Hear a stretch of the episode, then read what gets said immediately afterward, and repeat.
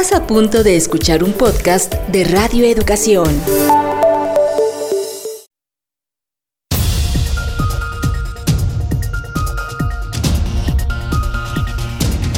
Noticiarios Pulso. Noticiarios Pulso. Independencia editorial y pluralidad desde la radio pública. Radio pública. Información que gira en torno al mundo a nuestro mundo, nuestro mundo.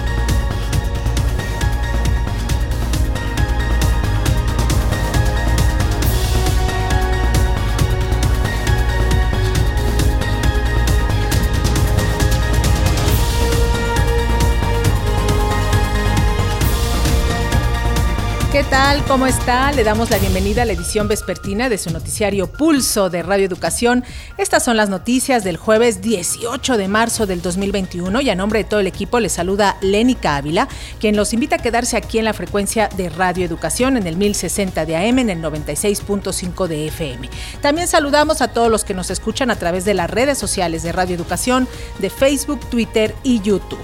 Y ya saben, Dese unos minutitos, lávese las manos y después póngase a escuchar las noticias.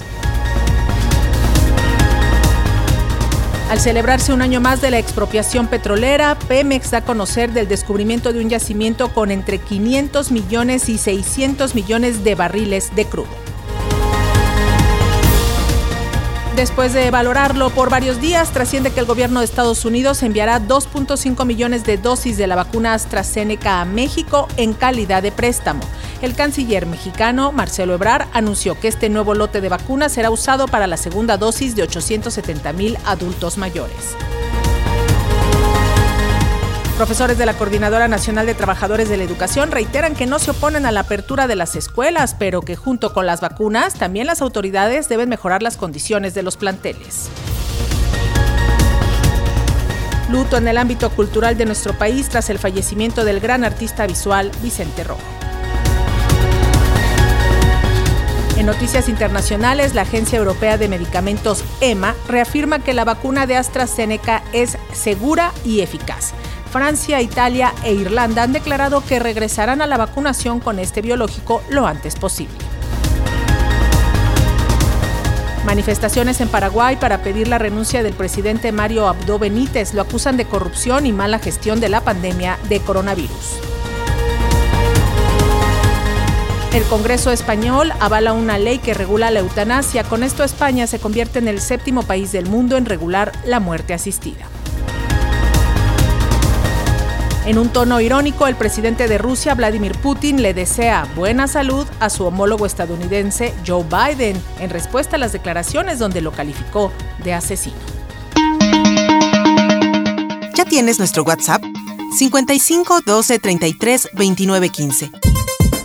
Comunícate con nosotros, envíanos un mensaje de voz. Lo transmitiremos en las emisiones de nuestros noticiarios Pulso.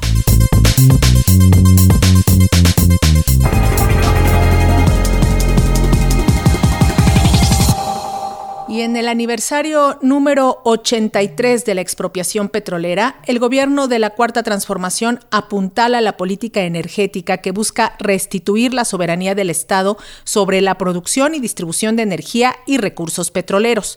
Y precisamente en esta conmemoración histórica, el director de Petróleos Mexicanos, Octavio Romero, dio a conocer una gran noticia. Dio a conocer el potencial del yacimiento Simpona, recientemente descubierto en la localidad localidad de Centro Tabasco. Dicho yacimiento tiene capacidad inicial de producción de 600 millones de barriles de petróleo crudo al año.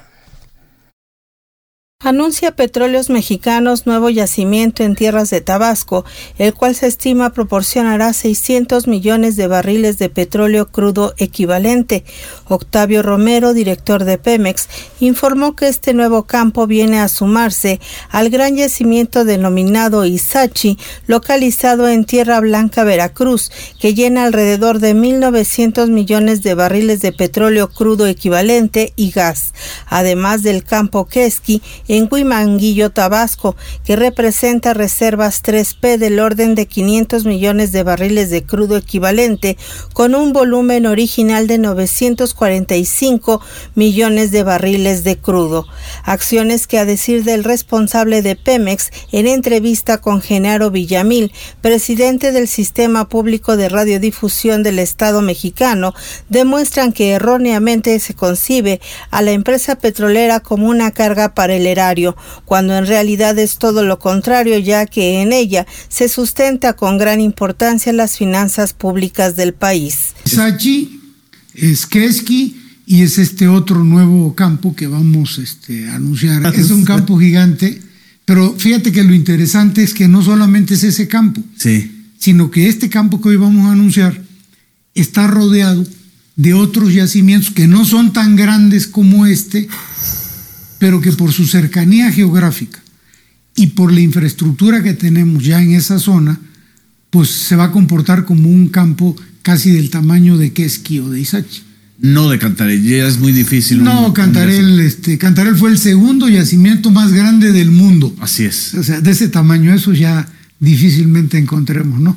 Explicó que la medida adoptada por esta Administración federal ha ido por el lado del rescate vía la liberación de cargas financieras y fiscales, asumiendo la amortización y permitir a Pemex desarrollarse de manera eficiente, aunque aclaró no se ha retomado el nivel observado antes del surgimiento de la pandemia COVID-19 cuando todo era prometedor, fenómeno que provocó dejar de vender 588 mil millones de pesos, el equivalente a dos años de presupuesto de la Ciudad de México. Cuando hablamos de apoyar a Pemex, que esto es lo importante que se tiene que entender, es dejar de cobrarle tantos impuestos a Pemex. No es. darle dinero a Pemex, es cobrarle menos a Pemex. Y esto es lo que los grandes eh, intelectuales o especialistas, llámense como se quieran llamar, no terminan de entender. Pemex le sigue dando, eh, sigue pagando impuestos, sigue ingresando dinero. El apoyo que está recibiendo Pemex es que ahora Hacienda, por órdenes del presidente, se le quita menos. Entonces esto ya le permite más viabilidad a la empresa. Romero Oropesa destacó que en Pemex se ha alcanzado la suerte trabajando, pero sobre todo combatiendo la corrupción heredada por otras administraciones federales a través de las prácticas del huachicol y el robo de cuello blanco, de quienes dijo descaradamente robaban al Estado sin tener que ensuciarse ni salir de su oficina. Para Pulso de Radio Educación, Verónica Martínez Chavira. Y precisamente desde Tabasco, en uno de los pozos del campo gigante ubicado en Centro Tabasco, la cúpula de Pemex y Comisión Federal de Electricidad, junto con la Secretaría de Energía, además del actual gobierno tabasqueño, cerraron filas para apoyar la política energética del presidente Andrés Manuel López Obrador. Y es que, según el titular de Pemex, Octavio Romero, las malas inversiones que se llevaron a cabo del 2012 al 2014, aunadas a la declinación de la producción, propiciaron que en junio del 2018 se suspendiera la producción de crudo ligero y se abriera la puerta a la importación. Sin embargo, el titular de Pemex reconoció que poco a poco se ha quitado la carga fiscal que estaba matando a Pemex. Pero con todos los detalles del acto conmemorativo de este 18 de marzo, ya saludamos a través de la plataforma a nuestro compañero Carlos Calzada. Carlos Calzada, te escuchamos y te vemos. Muy buenas tardes. Hola Lénica, muy buenas tardes a ti, buenas tardes al auditorio de Radio Educación. Con el compromiso de una explotación responsable de hidrocarburos y el combate a la corrupción en Pemex, el presidente Andrés Manuel López Obrador conmemoró el 83 aniversario de la expropiación petrolera. En el evento celebrado en Centro, Tabasco, el jefe del Ejecutivo aseguró que no se pondrá en riesgo la herencia energética de las próximas generaciones. Aquí sus palabras. En nuestro gobierno extraeremos aproximadamente la mitad del petróleo que se explotó en todo el sexenio de Fox. Con esta producción moderada cumpliremos el compromiso de reponer, y esa es la norma, el 100% de las reservas probadas. De esta forma, evitaremos el uso excesivo de combustibles fósiles seguiremos actuando de manera responsable y no se afectará la herencia de las nuevas generaciones. Lénica, el mandatario reiteró que se continuará el combate a la corrupción en la paraestatal, la cual dijo fue usada con fines políticos en anteriores administraciones. Vamos a escucharlo. Se terminará de limpiar de corrupción a Pemex. Nunca más casos como los de Odebrecht o el de la compra a precios inflados de las plantas de fertilizantes ni la entrega de moches o sobornos a funcionarios y a legisladores. Todo lo que representa significa una vergüenza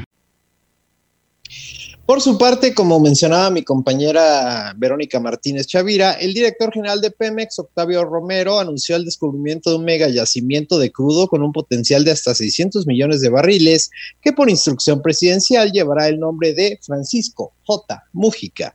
En tanto, el gobernador de Tabasco, Adán Augusto López, manifestó su respaldo al presidente López Obrador ante los amparos que se han promovido en contra de la reforma eléctrica. Vamos a escucharlo. Desde aquí acompañamos la decisión de proseguir una política firme y decidida para recuperar la soberanía energética, no permitir obstáculos que en este propósito esencial de la República.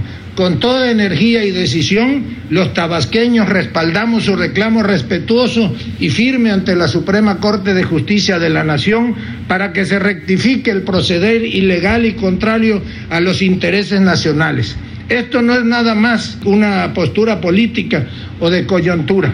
Recordemos que el artículo 28 constitucional establece que tratándose de la industria eléctrica no se considerará monopolio. Por lo tanto, el hecho de que se privilegie a la empresa productiva del Estado no puede considerarse inconstitucional. Pues Lénica es la información en este aniversario número 83 de la expropiación petrolera que se llevó a cabo allá en Centro, Tabasco. Lo bueno es que ya se habían agotado los recursos, según nos dijeron, para aprobar la reforma energética. Oye, Carlos, por otra parte, ¿no se abordó absolutamente nada del tema del ex líder petrolero, de Romero de Champs?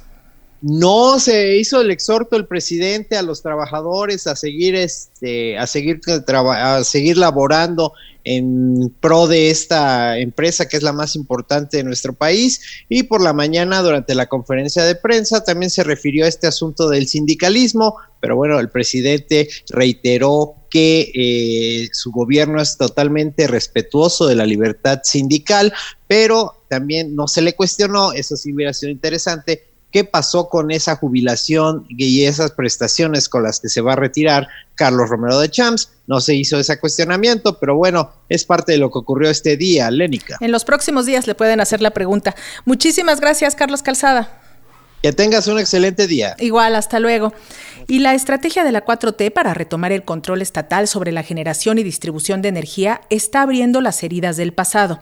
Integrantes del Sindicato Mexicano de Electricistas se manifestaron en las inmediaciones de la Suprema Corte de Justicia para reprochar que en el 2010 no se hayan concedido amparos ni suspensiones contra el decreto para desaparecer luz y fuerza del centro. Pero ahora que, se, que el Estado busca retomar el control sobre la producción y distribución de la electricidad, los jueces pues sí están muy atentos y están otorgando amparos en masa. Al considerar que actuaron en contra de los intereses del pueblo de México, el Sindicato Mexicano de Electricistas se manifestó frente a la Suprema Corte de Justicia de la Nación, donde condenó las suspensiones provisionales de amparo otorgadas en contra de la reforma a la ley de la industria eléctrica. Los sindicalistas criticaron los fallos emitidos por los jueces Juan Pablo Gómez Fierro y Rodrigo de la Pesa López, quienes la semana pasada concedieron casi 30 suspensiones de amparo en favor de empresas privadas nacionales y transnacionales. Reprocharon que el Poder Judicial haya vuelto a proceder en contra de los intereses nacionales al recordar que en 2010 la misma Suprema Corte declaró constitucional la extinción de luz y fuerza del centro.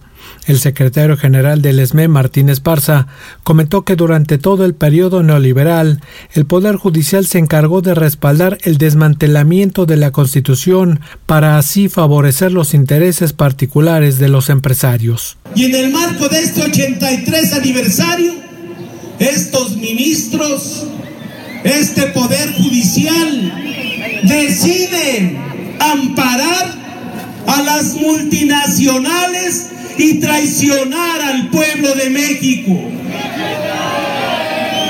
En toda esta época neoliberal, el Poder Judicial se ha encargado, ha sido cómplice del desmantelamiento de nuestra constitución política Esparza Flores recriminó que el Poder Judicial de manera contrastante, en su momento cuando se interpusieron los amparos en contra de la reforma neoliberal al sector energético, estos recursos fueron rechazados y ahora se da entrada a los amparos presentados por los empresarios para así poder mantener los privilegios.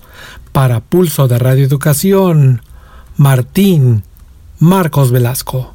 Y es que este día salió a la luz que el juez Juan Pablo Gómez Fierro, quien ha otorgado la mayoría de los amparos contra la reforma a la ley de la industria eléctrica, otorgó suspensiones inclusive a empresas que aún no la habían solicitado ese beneficio, imagínese, por si las moscas. Todo esto se integrará en la queja que ya está siendo tramitada ante el Consejo de la Judicatura Federal.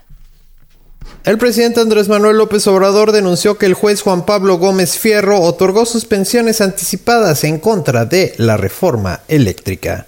El mandatario añadió que el impartidor de justicia se adelantó a las solicitudes de amparo por diversas empresas en contra de la reforma recién aprobada por el Congreso. Antes de que el juez concediera la suspensión a una empresa o a un particular, sobre la reforma eléctrica. Diez días antes le habían corregido la plana a ese juez los eh, magistrados en otro asunto parecido, observándole de que no podía conceder suspensión a quien no lo solicitaba, que solamente aplicaba para el que solicitaba la suspensión.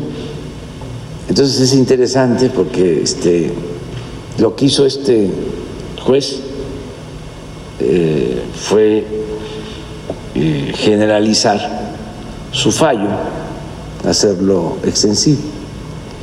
Entonces vamos a enviar como complemento de pruebas a el Consejo de la Judicatura esa resolución. López Obrador dijo que este caso también se anexará como prueba del actuar de algunos jueces, sin que por ello el Poder Judicial se tenga que rasgar las vestiduras. Pero esto lo tiene que revisar la Judicatura.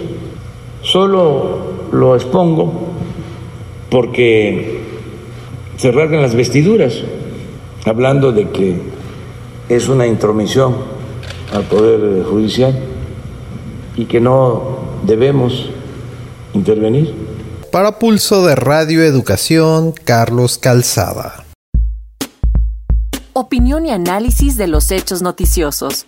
Una mirada diferente con Humberto Musacchio. Y en esta fecha histórica nos enlazamos con Humberto Musacchio para hacer un balance de la actuación del Poder Judicial frente a la ley de la industria eléctrica. Humberto, te saludamos con gusto. Muy buenas tardes. Buenas tardes, Lénica. Efectivamente, eh, yo eh, suelo ejercer el periodismo con bastante libertad y soy un crítico de todo aquello que considero que no es procedente en lo que se refiere a los actos gubernamentales.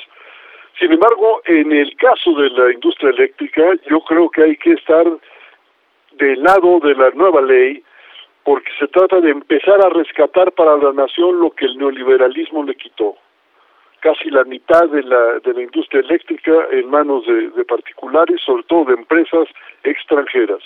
Y a eso se está defendiendo ese juez eh, Gómez Fierro y yo creo que hay que intervenir. ¿Cómo se puede intervenir? El, Poder Judicial sí es autónomo, sí, pero también existen leyes, existe un Congreso y existe un presidente. Entonces hay que apoyar las medidas para saber cuál es el patrimonio de esos jueces, qué tanto se eh, mejora su patrimonio con fallos como el de este señor, este juez que está repartiendo amparos a diestra y siniestra. Y ahí, para terminar con esto del Poder Judicial, quiero decir que eh, el Poder Judicial es conservador por, por naturaleza, porque su función es esa precisamente, conservar el orden, el orden vigente. Pero cuando ese orden se rompe, eh, suele el Poder Judicial seguir eh, mansamente a quienes imponen un orden por la fuerza. Y recuerdo el caso de Chile con el Pinochetazo, el caso de las dictaduras militares en Argentina, en Uruguay, en Brasil. Efectivamente se fueron contra el poder ejecutivo, contra el poder legislativo. Ah, pero el poder judicial siguió ahí, siguió funcionando. Entonces yo creo que hay que tener cuidado con eso y hay que apoyar las medidas que tiendan a sanear el poder judicial, donde nada se mueve si no es con dinero. Pero en fin, yo quiero mencionar otro caso, si me permite, Lénica, que es muy importante. Murió el gran Vicente Rojo, eh, pintor, escultor y sobre todo, para mí, un diseñador entrañable. Vicente era de familia republicana, un tío de él, Vicente Rojo también llamado, pues era uno de los principales generales de la República Española que combatieron contra los fascistas. Y a Vicente por eso mismo, por ese parentesco, no le fue fácil salir de la España franquista. Llegó aquí hasta 1949, cuando tenía 17 años. Eh, vino, aquí estudió pintura en la Esmeralda y a la vez trabajaba en el Departamento de Ediciones de Bellas Artes al lado de Miguel Prieto, otro republicano español de esos que vinieron a enriquecer la cultura mexicana. Miguel Prieto pues lo introdujo en el mundo del diseño y a la muerte de Prieto en los años 50, Vicente asumió sus funciones en Bellas Artes y también se hizo cargo del suplemento de México en la cultura que fundó y dirigió el gran Fernando Benítez. Pero después Rojo también se convirtió en el diseñador de la revista de la universidad y ya en los años 60 con Neus Espresate y José Azorín fue cofundador de Ediciones Era, donde por supuesto se hizo cargo del diseño de los libros de esa, de esa firma Era. Y en la imprenta Madero, que es donde se imprimían las publicaciones de este editorial, reunió al más brillante equipo de diseñadores que haya dado México, el Grupo Madero, del que formaron parte, por mencionar algunos nombres, Rafael López Castro, Germán Montalvo, Peggy Espinosa, Luis Almeida, eh, Azul Morris, Bernardo Recamier, Pablo Rulfo, en fin, un equipazo eh, en el que Vicente nunca dijo que fuera su maestro, ni mucho menos, pero evidentemente pues era su guía, todos, todos ellos lo respetaban y mucho. Y ese tipo de cosas eh, pues hicieron que eh, Madero y el grupo Madero y Vicente Rojo pues hicieran historia. En 1984, cuando estábamos preparando la salida de, de un nuevo periódico que se llamó La Jornada finalmente, eh, Vicente Rojo fue el encargado de diseñarlo.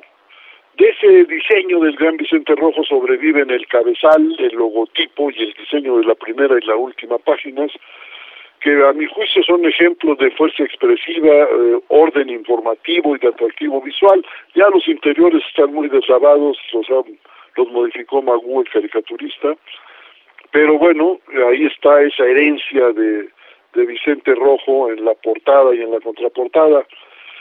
Como pintor, Vicente se inició en una línea realista, pues yo creo que influido por su maestro, y yo diría que cercana al, muy cercana al trabajo de Miguel Prieto. Pero muy pronto, en los años 50, optó por seguir su propio camino hasta desembocar en esta abstracción geometrista donde hay un meticuloso trabajo del color, eh, característica que por cierto ha sabido trasladar a su trabajo como escultor. Eh, eh, como escultor yo creo que su trabajo más conocido de todos los habitantes de la Ciudad de México es el que es el arco que se halla en Avenida Chapultepec y Sevilla, que es una cosa maravillosa, impresionante. En fin, Vicente Rojo fue un artista mayor, maestro de varias generaciones, pero un hombre que nunca renunció a sus convicciones políticas democráticas y de izquierda. Sin ruido, pero con un sereno sentido del deber, apoyó siempre las causas populares. Por eso mismo me atrevo a decir que su obra y su recuerdo se quedan con nosotros. Ese es mi, comentario. Nostalgia. Humberto, ¿me escuchas? Pues sí, duele. Hoy veíamos con nostalgia la foto de la primera plana del periódico La Jornada, donde Ah, están puros grandes, ¿eh? sí. Están todos rodeando a Vicente Rojo, está Miguel Ángel Granados Chapa, Gabriel García Márquez, Carlos Payán, Carmen Lira. Y tú, hace unos treinta y tantos años atrás, ¿no? Platícanos qué Eh, estaban parece haciendo ahí. sí, sí, sí. Oye, ¿qué estaban haciendo en esa foto? Eh, estábamos en los números ceros. Vicente era el que se, eh, aprovechó los números ceros para ir afinando el diseño. Y estuvo de visita en el periódico García Márquez, entonces eh, pues, le mostramos lo que lo que estábamos haciendo. ¿no? O sea, que estaban haciendo el periódico La Jornada ahí ahí. revisando y todos estamos alrededor de él. Exacto. Pues muy bonito el recuento que haces de don Vicente Rojo, eh, importante su aportación al diseño gráfico, a todo un artista visual muy importante para México y te agradecemos muchísimo, Humberto Musacchio. Nos escuchamos la próxima semana. Hasta luego, gracias. Hasta luego. Y en otros temas, desde el martes pasado, bomberos, brigadistas y elementos de protección civil combaten un voraz incendio que se registra en los límites de Coahuila y Nuevo León. La tarde del 16 de marzo comenzó en la comunidad de La Pinalosa, que se ubica en el municipio de Arteaga, en Coahuila, pero está avanzando rápidamente hacia los límites, bueno, ya está en los límites con la sierra del municipio de Santiago, en Nuevo León. Pero para saber cómo va el combate a este incendio, ya tenemos en la línea telefónica a Eglantina Canales. Ella es la secretaria del Medio Ambiente del Estado de Coahuila. Muchísimas gracias, Eglantina. Buenas tardes.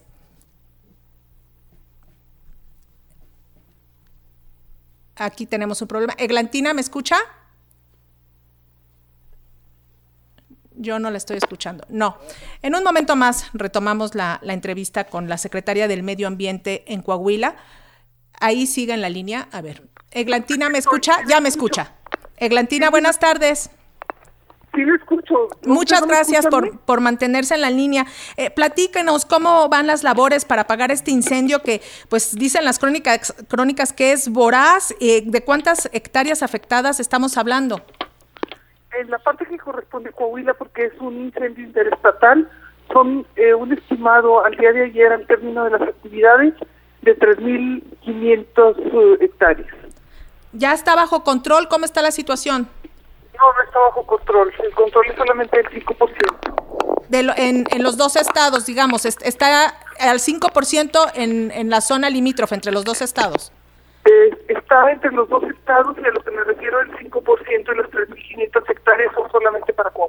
Ok. Eh, Eglantina, eh, se habla de que este incendio se da en el marco de lo que los especialistas denominan el 30-30-30, que tiene que ver con calor, humedad y vientos. Explíquenos cuáles las circunstancias que se están viviendo en la zona que generan este tipo de incendios. Mire, ahorita tenemos eh, de viento que normalmente están, ahorita acaban de pasar la medición de cada media hora. Ahorita estaba como en 25 kilómetros por hora, pero alcanza rachas mucho más altas. Cuando alcanza ya rachas de 30, se vuelve verdaderamente problemático. Igual, cuando la humedad ambiental disminuye del 30%, ahorita estamos en cero. Y el otro eh, circunstancia es que la temperatura sube arriba de 30 grados. Ahorita la temperatura máxima que hemos tenido es 24, pero ahorita está un poco más, más frío porque está entrando un frente frío aquí a nuestro a, la región en donde estamos, que es la región del incendio. Eh, exactamente, que también este asunto de las nevadas que tuvieron recientemente en las semanas anteriores eh, ha contribuido a esto, a que se seque toda esa región, ¿no? Pues no contribuyó a que se mereciera un poco, pero no suficiente. Ok. Eh, ¿Están trabajando de manera coordinada con el Estado de Nuevo León? ¿Han recibido apoyo del gobierno federal? Bueno, nosotros estamos trabajando, claro, por supuesto, con el gobierno del Estado de Nuevo León de una manera coordinada, primero porque es lo que amerita un, un incendio interestatal, sin embargo, eh, se está trabajando desde dos campamentos diferentes y atendiendo cada quien diferentes frentes. Estamos divididos en ese sentido para tratar de avanzar lo más rápidamente que se puede en el control. pero obviamente eh, de manera conjunta los secretarios de gobierno de ambos estados están en constante eh, acuerdo y nosotros que somos los operativos pues también recibiendo las instrucciones de ambos secretarios. Eh, ¿Cuántas? Y, sí, sí, sí. Y, La, y la cuestión ahorita es que la operación, la operación del incendio está totalmente a cargo del gobierno del estado. Eh, ¿Cuántas comunidades han sido desalojadas? Aquí en Coahuila no ha habido un gran desalojo, se han desalojado cerca de 70 personas de unas pequeñas comunidades que están mm, después del área donde inició el incendio, que se llama San Rafael, y este y ahí pues eh, se tuvieron que evacuar las personas por necesidad de la seguridad propia de ellos, ya que era muy probable que el lugar se incendiara o por lo menos tuviera una alta densidad de humo que también puede hacer daño a las personas y por seguridad fueron desalojados.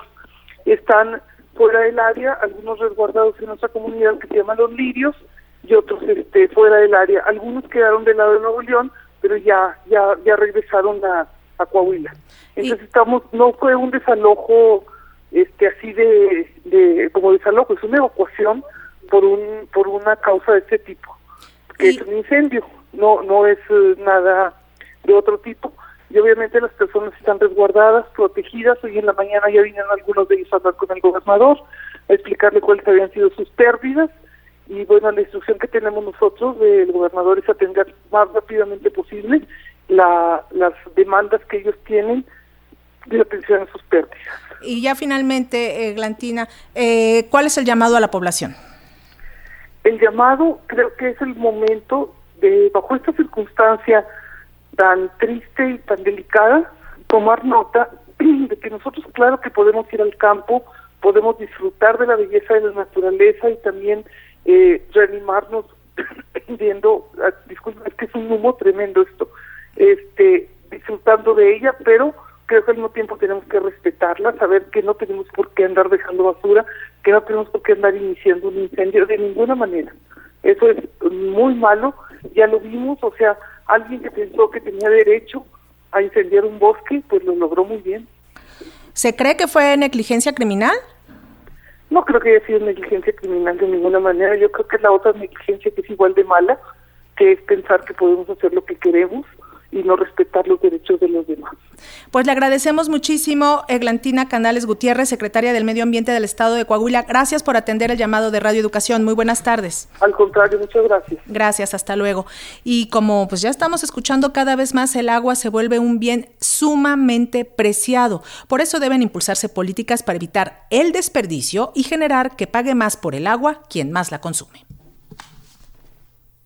En el consumo de agua deben pagar más quienes más consumen, ya que actualmente pagan lo mismo todos los sectores sociales sin importar los ingresos y el uso que se hace de líquido.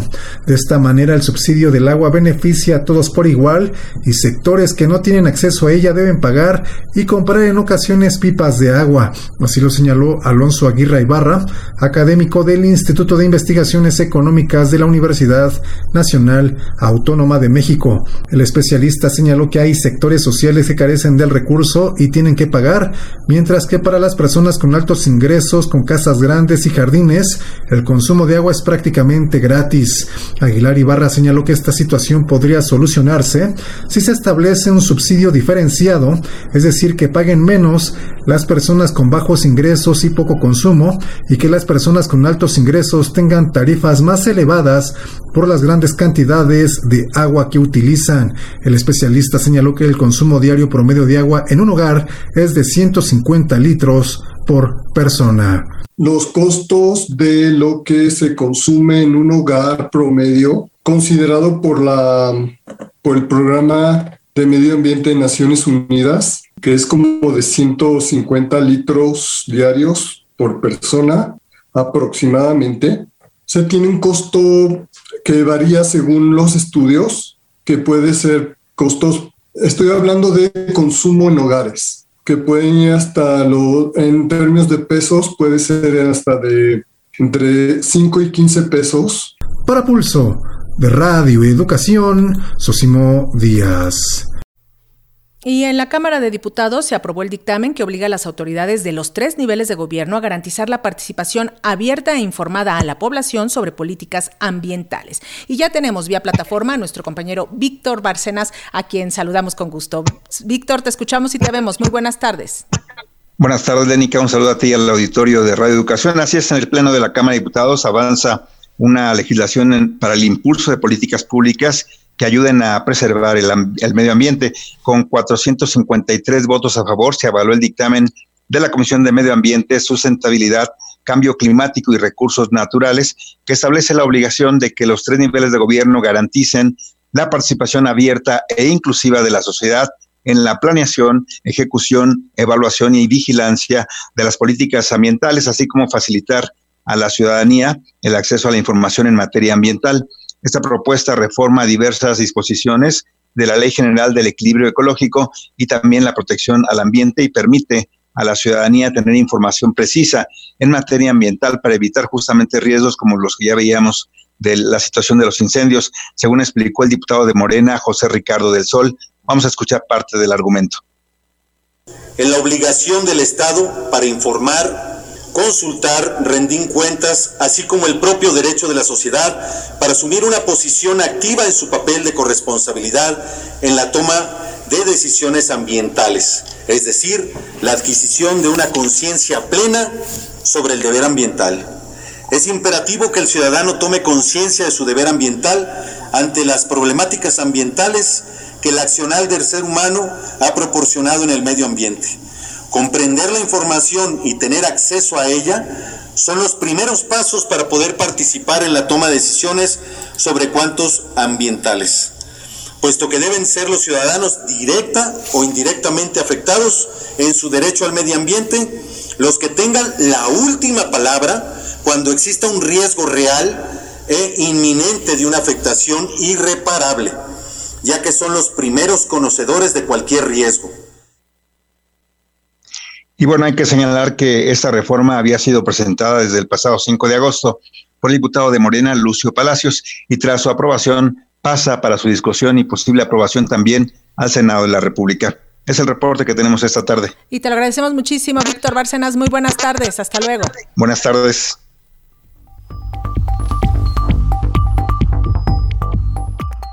Y vacunas a cambio de control migratorio. Así será el pacto que firmarán México y Estados Unidos y del cual mañana temprano el canciller Marcelo Ebrard dará más detalles. En su cuenta de Twitter, el secretario de Relaciones Exteriores confirmó el acuerdo de vacunas con Estados Unidos luego de que el diario The Washington Post publicó que el gobierno estadounidense acordó suministrar a México dosis de vacunas contra la COVID-19 de excedentes y por su parte México pactó ayudar al vecino país del norte a contener el aumento de la migración en la frontera entre ambos países.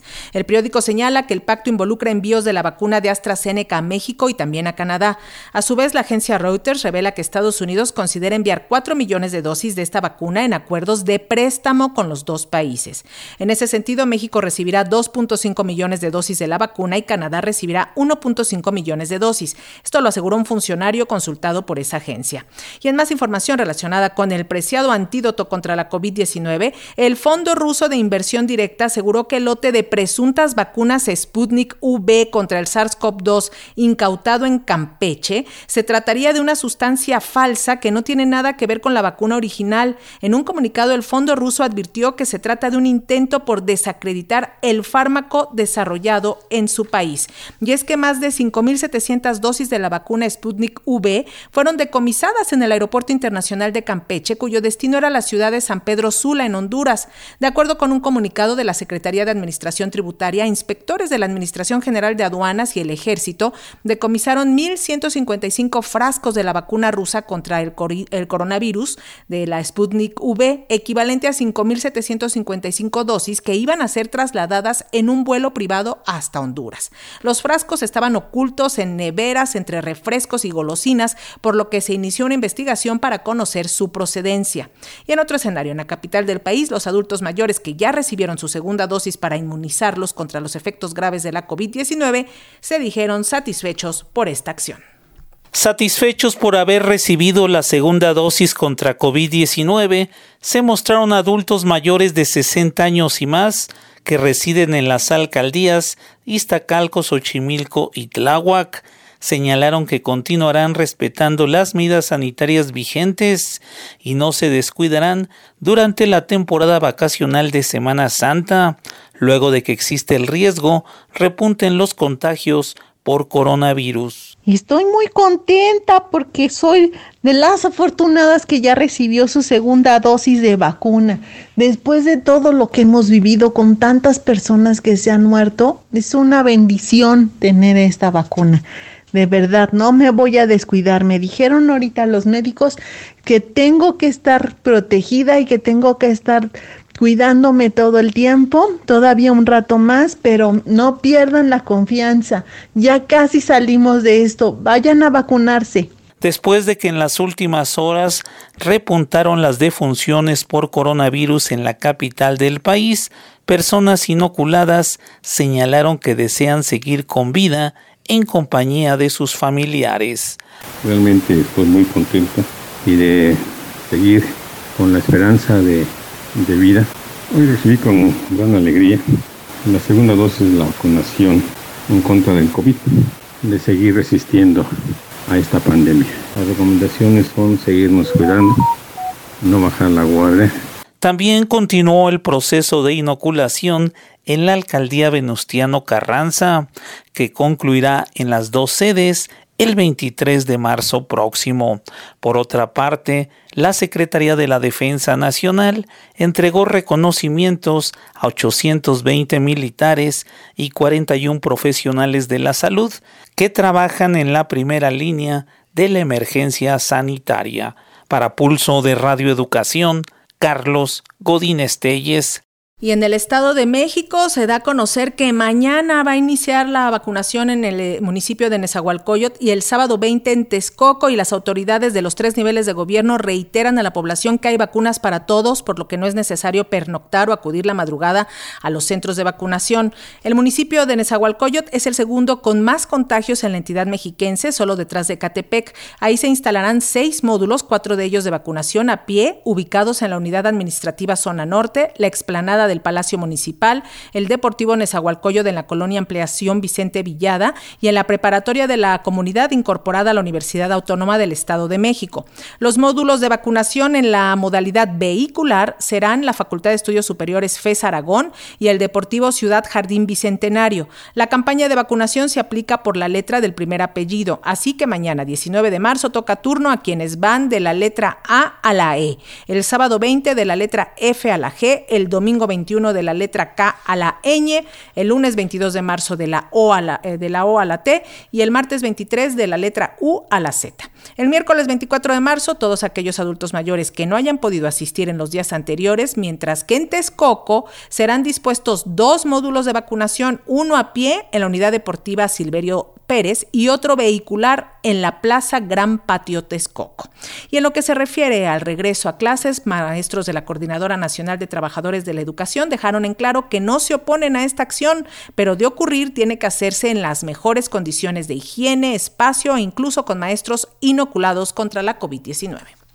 La Coordinadora Nacional de Trabajadores de la Educación no se opone al regreso a clases presenciales, pero es primordial que se garanticen las condiciones de sanidad e higiene que requieren los planteles de todo el país, aseguró el líder de la sección 9 en la capital, Pedro Hernández. El líder magisterial en el marco del primer aniversario de la dirigencia seccional sostuvo que las escuelas de todo el país registran problemas, como es contar con agua potable, y en el caso de los profesores tienen que ser vacunados para poder estar frente al grupo, pero puso énfasis en la estabilidad laboral con la que no cuenta el magisterio, como consecuencia de las últimas reformas educativas. Estamos de acuerdo en regresar a las aulas, pero tiene que haber las condiciones necesarias para ello. Extrañamos también a nuestros alumnos y queremos estar cerca de ellos, pero queremos que estén las condiciones para que no continuemos en este contagio no solo es la vacuna, no solo estamos diciendo que se vacune a los docentes, estamos diciendo que se arregle las escuelas, que se les dote de los insumos y que sobre todo en la parte laboral tengamos la estabilidad laboral Hernández Morales expuso que el compromiso de los maestros se observa desde el momento en que han construido estrategias pedagógicas para enfrentar la pandemia, mientras las autoridades educativas optaron por simular con el programa Aprende en casa en lugar de enfrentar las contingencias generadas por la emergencia sanitaria. El líder de la sección 9 criticó que el líder petrolero Carlos Romero de Champs haya podido irse sin enfrentar a la justicia, situación que puede repetirse con el Bester Gordillo, recalcó Pedro Hernández. Para Pulso de Radio Educación, Martín Marcos Velasco. La unidad de inteligencia financiera congeló las cuentas de Diana N., líder de comerciantes ambulantes, luego de que el día de ayer fue detenida. Como presunta responsable de los delitos de extorsión agravada y robo en pandilla fue detenida Diana Sánchez Barrios y congelada sus cuentas bancarias por la unidad de inteligencia financiera. Por estos hechos existen cinco carpetas de investigación contra la dirigente de comerciantes ambulantes, quien fue capturada el miércoles por la noche. Al leer un comunicado de prensa, el vocero de la Fiscalía General de Justicia de la Ciudad de México, Ulises Lara, manifestó que la imputada, junto con otras personas, se dedicaban a extorsionar comerciantes en diversas zonas de la alcaldía Cuauhtémoc y obtuvieron millonarios ingresos económicos. Identificada como Diana Sánchez Barrios, es que a dicha persona y a otras más se les relaciona con al menos cinco carpetas de investigación en las que se denuncia que dicho grupo exigía el pago de cuotas o el denominado cobro de piso a diferentes comerciantes establecidos y ambulantes, así como a trabajadores de los mismos, a cambio de no afectar sus negocios ni su integridad física. Les informamos que la Unidad de Inteligencia Financiera, dependiente de la Secretaría de Hacienda y Crédito Público, ya realiza el congelamiento de las cuentas bancarias de dicha lideresa de comerciantes. Sánchez Barrio señaló que su captura obedece a una persecución política en su contra por parte de la jefa de gobierno Claudia Sheinbaum, mientras activistas pidieron que con la celeridad que actuó la fiscal Ernestina Godoy se refleje en la agresión que sufrieron por parte de policías vestidos de civil durante la marcha del 8 de marzo pasado. Señalaron que las autoridades locales han optado por el silencio para proteger al jefe policíaco Omar García Harfush. Dijeron que existen videos y testimonios de las agresiones que recibieron durante la movilización del Día Internacional de la Mujer. Para Pulso de Radio Educación, Carlos Godín Estelles.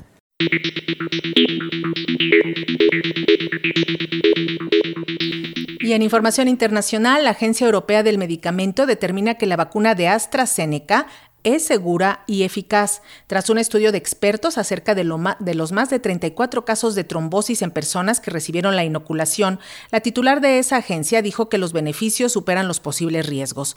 Pese a que de 17 millones de personas vacunadas, solo una treintena presentó ese problema de coagulación, por ello la directora de la EMA, Emer Cook, dijo que darán seguimiento a los casos. Bajo esta premisa, el regulador europeo insta a aplicar la vacuna en los países de la Unión Europea y el reporte lo tenemos con Euronews. La Agencia Europea de Medicamentos cree que la vacuna contra el coronavirus de AstraZeneca es segura y eficaz. Su investigación apunta que los beneficios de la vacunación superan a los riesgos. Pero reconoce que hay algunos casos de trombos especialmente graves entre los que no ha podido encontrar conexión, aunque va a seguir investigando. El comité también ha concluido que la vacuna no está asociada con un aumento del riesgo general de casos de tromboembolismo o coágulos sanguíneos. Aún así, durante la investigación y revisión, hemos empezado a ver una pequeña cantidad de casos de trastornos de coagulación raros e inusuales, pero muy graves. Y esto ha desencadenado una revisión más profunda. Todavía no podemos descartar definitivamente un vínculo entre estos casos y la vacuna. Por lo tanto, lo que el comité ha recomendado es advertir de estos posibles riesgos, asegurándose de que estén incluidos en la información de la vacuna. La mayoría de los países de la Unión Europea habían suspendido temporalmente el uso de la vacuna mientras la EMA investigaba varios casos de trombosis que afectaban a ciudadanos vacunados. Países como Polonia, Grecia y Bélgica no pararon la vacunación, siguiendo los consejos de la EMA. La agencia siempre ha mantenido que los beneficios superaban a los riesgos. Cada día cientos de personas mueren por la pandemia en Europa y los casos siguen aumentando en algunos Estados miembros. Pero preocupa el efecto que la polémica haya tenido en la imagen de AstraZeneca y en la campaña de vacunación europea. Hay diferentes órganos reguladores que dicen cosas diferentes. Dicen algo y rectifican, paran y dicen que no, que lo hemos investigado y está bien. Y eso crea dudas. Y cuando hay dudas, las personas que dudaban un poco, las personas que estaban indecisas e incluso las que no estaban indecisas, van a empezar a pensar, espera un minuto, puede que esto no sea seguro. Voy a preguntar acerca de las diferentes vacunas. ¿Cuál me estoy poniendo? Pero todas han pasado por un ensayo clínico estándar. Francia, Italia e Irlanda ya han dicho que volverán a utilizar la vacuna de AstraZeneca lo antes posible, pero cada vez es más complicado restablecer la confianza de los ciudadanos. Y la Organización Mundial de la Salud dijo que los trombos venosos son la tercera causa de muertes en todo el mundo, sin que tenga que ver directamente con la aplicación de las vacunas de AstraZeneca. En breve, la OMS dará a conocer sus propios estudios, en tanto advierte que el aumento de casos de coronavirus pueden aumentar, por lo que debe seguirse aplicando la fórmula de la Universidad de Oxford, actualmente suspendida en nueve países de Europa. La Organización Mundial de la Salud en Europa alerta de que los casos de COVID-19 han seguido aumentando por tercera semana consecutiva, sobre todo en la zona central, los Balcanes y los países bálticos, donde las hospitalizaciones y muertes están entre las más altas del mundo. El peligro es todavía claro y está presente, dijo el director de la OMS en Europa, Hans Klug, que pidió permanecer firmes en la aplicación de todas las medidas contra la pandemia. Sobre la suspensión de la vacunación con AstraZeneca en varios países europeos, Klug explicó que la aparición de eventos adversos no necesariamente significa que estén ligados a la vacunación. Los trombos venosos son la tercera enfermedad cardiovascular más común en el mundo, dijo, y ocurren entre la población con independencia de si han sido vacunados o no. Klug repitió que el Comité sobre Seguridad de las Vacunas de la OMS hará pública su revisión cuando la completen. En este momento, sin embargo, los beneficios superan por mucho los riesgos y su uso seguirá salvando vidas. Y la pandemia ha causado estragos a las economías de América Latina. En el caso de Chile, el Banco Central reportó que la pandemia provocó la contracción del Producto Interno Bruto en un 5.8% en el 2020, la peor en cuatro décadas. Sin embargo, desde septiembre pasado, la economía chilena empezó a recuperarse debido a la reactivación de las medidas económicas como el apoyo a los ingresos de los hogares y el retiro de una parte de los fondos previsionales de hasta un 10% del sistema de pensiones que alentaron las ventas del comercio local. La economía chilena ha sido sostenida entre un 10 y 15% por la minería, sector que nunca se ha detenido por la pandemia. Al igual que Chile, los otros 47 países integrantes del Banco Interamericano de Desarrollo padecen contracciones en su Producto Interno Bruto y al menos 44 millones de personas de la región han caído en la pobreza a un año de la pandemia. La información con AFP. América Latina y el Caribe están en una encrucijada por la crisis económica derivada de la pandemia de coronavirus. Eso dijo el presidente del Banco Interamericano de Desarrollo en un foro de la Asamblea de Gobernadores del organismo inaugurada el miércoles en Colombia. Considero que esta reunión anual representa un punto de inflexión para nuestra región y para el BID, ya que nos ofrece una oportunidad crítica para reflexionar sobre la peor crisis socioeconómica de nuestros 26 países miembros prestatarios en los últimos 100 años. La sexagésima primera Asamblea de Gobernadores del BID estaba inicialmente prevista para marzo de 2020, pero se pospuso dos veces por la crisis sanitaria que sigue castigando a la región. Hasta la fecha, el COVID-19 ha causado más muertes per cápita en nuestros países miembros regionales que en cualquier otra parte del mundo. Estimamos que 44 millones de personas cayeron en la pobreza durante el 2020, que la deuda podría acercarse al 80% de nuestra región, limitando la capacidad de respuestas de los países. El evento se llevará a cabo hasta el domingo en un formato semivirtual y con la participación de los 48 países miembros. Para tomar la decisión de enfrentar juntos estos desafíos sin precedentes. Y Perú anunció restricciones de movilidad durante la Semana Santa para evitar un rebrote de la COVID-19. La cuarentena se decreta cuando eh, en ese país se podría enfrentar una tercera ola de contagios. Al día de hoy se contabilizan 1.440.000 casos acumulados y 49.523 personas fallecidas. Los lamentables fallecimientos por coronavirus no son solo cifras, todas las víctimas tienen nombre. Por ello, el Ministerio de Salud de Perú reconoció la labor de Luis Enrique Ramos Correa, un médico de 40 años de edad que el año pasado atendió al paciente cero con COVID-19 y que salvó cientos de vidas al estar en la primera línea de combate a la pandemia. Contrajo el coronavirus y tristemente ayer perdió la batalla contra esa enfermedad. Por otra parte, en Paraguay, la negativa del Congreso a enjuiciar al presidente Mario Abdo Benítez y al vicepresidente Hugo Velázquez por la eh, supuesta corrupción y mal desempeño durante la pandemia de COVID-19 terminó en disturbios. Sin embargo, los opositores al mandatario seguirán pidiendo su renuncia y procesamiento del mandatario. Edilberto Rivarola, él es el vocero de la Asociación Médica de Seguridad Social del Paraguay, explica por qué se exige la dimisión presidencial. Escuchemos sus palabras en entrevista con RFI. Nosotros denunciamos una gestión de salud perversa con intromisión política y esas denuncias salpican a ciertos actores políticos de nuestro país. Entre ellos, la senadora Lilian Samaniego es uno de los soportes más fuertes que tiene Mario Audo para evitar ir a un juicio político y ser destituido. De manera que son personas muy poderosas, están permanentemente haciendo amenazas contra el gremio y en este momento yo he sido sumariado dentro de mi hospital por todas estas denuncias que hacemos como gremio y a favor de miles de compatriotas que están sufriendo y también con una amenaza de demanda judicial por la senadora y su equipo político. Pero bueno, estamos nosotros jugados en esta tarea. Como siempre decimos, preferimos ir a parar entre las rejas, pero seguir denunciando la corrupción y no ser cómplice de la muerte de compatriotas. Y se tensan las relaciones entre Rusia y Estados Unidos. El presidente ruso Vladimir Putin respondió con un irónico que tenga mucha salud a las acusaciones de su homólogo estadounidense Joe Biden, quien lo calificó de asesino durante una entrevista de televisión.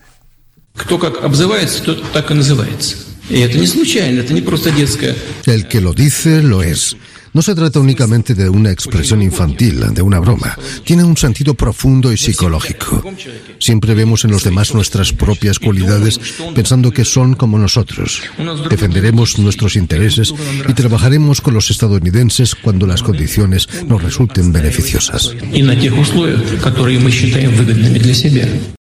Por su parte, la Casa Blanca defendió el estilo directo del presidente estadounidense Joe Biden a la hora de criticar a Rusia y a su homólogo ruso, Vladimir Putin, después de que Moscú llamó a consultas a su embajador en Washington, Anatoly Antonov, en un escalamiento de las tensiones diplomáticas entre los dos países. Natividad Fernández, ella es profesora de Relaciones Internacionales de la Universidad de Zaragoza en España, hace un análisis al respecto de las posibles motivaciones que llevaron al presidente estadounidense a hacer las declaraciones contra el presidente ruso. Escuchemos. Puede ser una declaración hecha cara al público estadounidense, para decirle al público estadounidense yo voy a ser más duro con Rusia y al mismo tiempo que se manifiesta políticamente seguir manteniendo las relaciones con Rusia en términos económicos. Como decimos, business as usual. Entonces, bien, vamos a declarar, vamos a hacer una política retórica diciendo que nuestra posición con Rusia va a ser más dura porque eso vende en Estados Unidos, pero luego seguir la situación como hasta ahora. Bueno, entonces esto quiere decir que vamos a sancionar, pero donde nos interese seguiremos manteniendo esa relación. Eso es una interpretación y la otra es que fuera un cambio radical en la tradicional posición de Estados Unidos respecto a Rusia que sería un poco suicida porque impediría, por ejemplo, renovar acuerdos tan importantes bilaterales como el acuerdo START de reducción de armas nucleares estratégicas entre las dos superpotencias y que está a punto de caducar y no se ha renegociado. Nos pondría en una situación no solo a estos dos países, sino a todo el mundo en una situación bastante complicada y delicada desde un punto de vista de seguridad. El Parlamento español aprobó definitivamente este jueves una ley para regularizar la eutanasia y el suicidio asistido, uniéndose así a la reducida lista de países que permitirán a un paciente incurable recibir ayuda para morir y evitar su sufrimiento. Queda aprobado el texto en sus términos. España legalizó la eutanasia y el suicidio asistido. El Parlamento aprobó el jueves una ley con la que el país se une a una reducida lista de naciones que permitirán a un paciente incurable recibir ayuda para morir y evitar su sufrimiento. El proyecto recibió 200 votos a favor de los partidos de izquierda, de centro y regionalistas, dos abstenciones y 141 votos en contra, principalmente de la derecha y la extrema derecha, que anunció que recurrirá la ley ante el Tribunal Constitucional. La norma prevé que toda persona con enfermedad grave e incurable o padecimiento crónico e imposibilitante pueda solicitar ayuda para morir y evitarse un sufrimiento intolerable. Se imponen estrictas condiciones como que el paciente de nacionalidad española o residente legal sea capaz y consciente al hacer la petición, que debe formular por escrito sin presión externa y repetir 15 días más tarde. El médico siempre podrá rechazarla si considera que no se cumplen los requisitos, y la solicitud también debe ser aprobada por otro médico y por una comisión de evaluación. Cualquier profesional de la salud puede alegar objeción de conciencia para negarse a participar en el procedimiento, costeado por la sanidad pública. Y en un estudio hecho por la UNICEF se reveló que más de 1.420 millones de personas, incluidos 450 millones de niños y niñas, viven en zonas de alta vulnerabilidad donde no cuentan con las condiciones para satisfacer sus necesidades diarias de agua. Uno de cada cinco niños en el mundo carece de agua suficiente para satisfacer sus necesidades diarias. Según un nuevo análisis publicado por UNICEF, más de 1.420 millones de personas, incluidos 450 millones de niños, viven en zonas donde no está garantizada el agua. La crisis mundial del agua no está simplemente por llegar, ya está aquí y el cambio climático no hará más que empeorarla, asegura la directora ejecutiva de UNICEF, Henrietta Ford. Los niños son las mayores víctimas. Cuando no hay suficiente agua, faltan a la escuela para ir a buscarla, sufren desnutrición porque hay menos cosechas, contraen enfermedades transmitidas por el agua y no pueden lavarse las manos adecuadamente. UNICEF ha presentado la iniciativa Water Security for All que pretende impulsar recursos, alianzas y medidas de innovación en los lugares en los que se ha determinado que hay puntos vulnerables a la falta de agua. Radio Educación presentó Noticiarios Pulso. Noticiarios Pulso. Independencia editorial y pluralidad desde la radio pública. Radio pública. Información que gira en torno al mundo. A nuestro mundo. Nuestro mundo. Y ya nos vamos, trabajamos para usted este 18 de marzo del 2021 en la redacción, haciendo trabajo a distancia Eliud Hernández, Josefina Mulato y Elizabeth Montes. Coordinación internacional y realización Ana Aguirre y Manuel Bobadilla. En la edición digital Luis Ernesto López y Gregorio Sánchez, en los controles técnicos Raúl Núñez y Norma Bárcenas, en redes sociales Roberto Hernández y Tania Nicanor y en la lectura de la información se despide Lenny Cávila, que tenga una excelente tarde.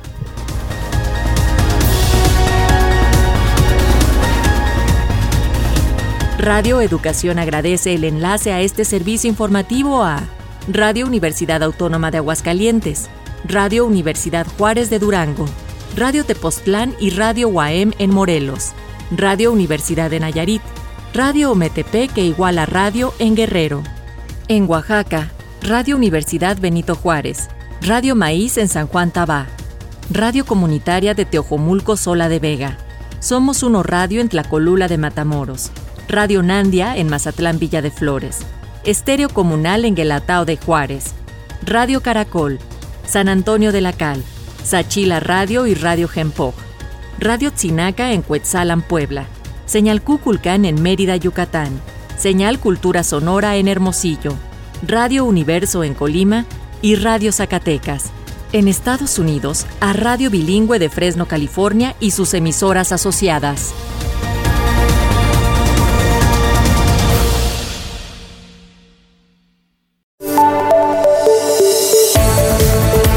Quieres escuchar diariamente todos nuestros servicios informativos, acércate a Radio Educación. Visita www.radioeducacion.edu.mx. Vibra la radio pública.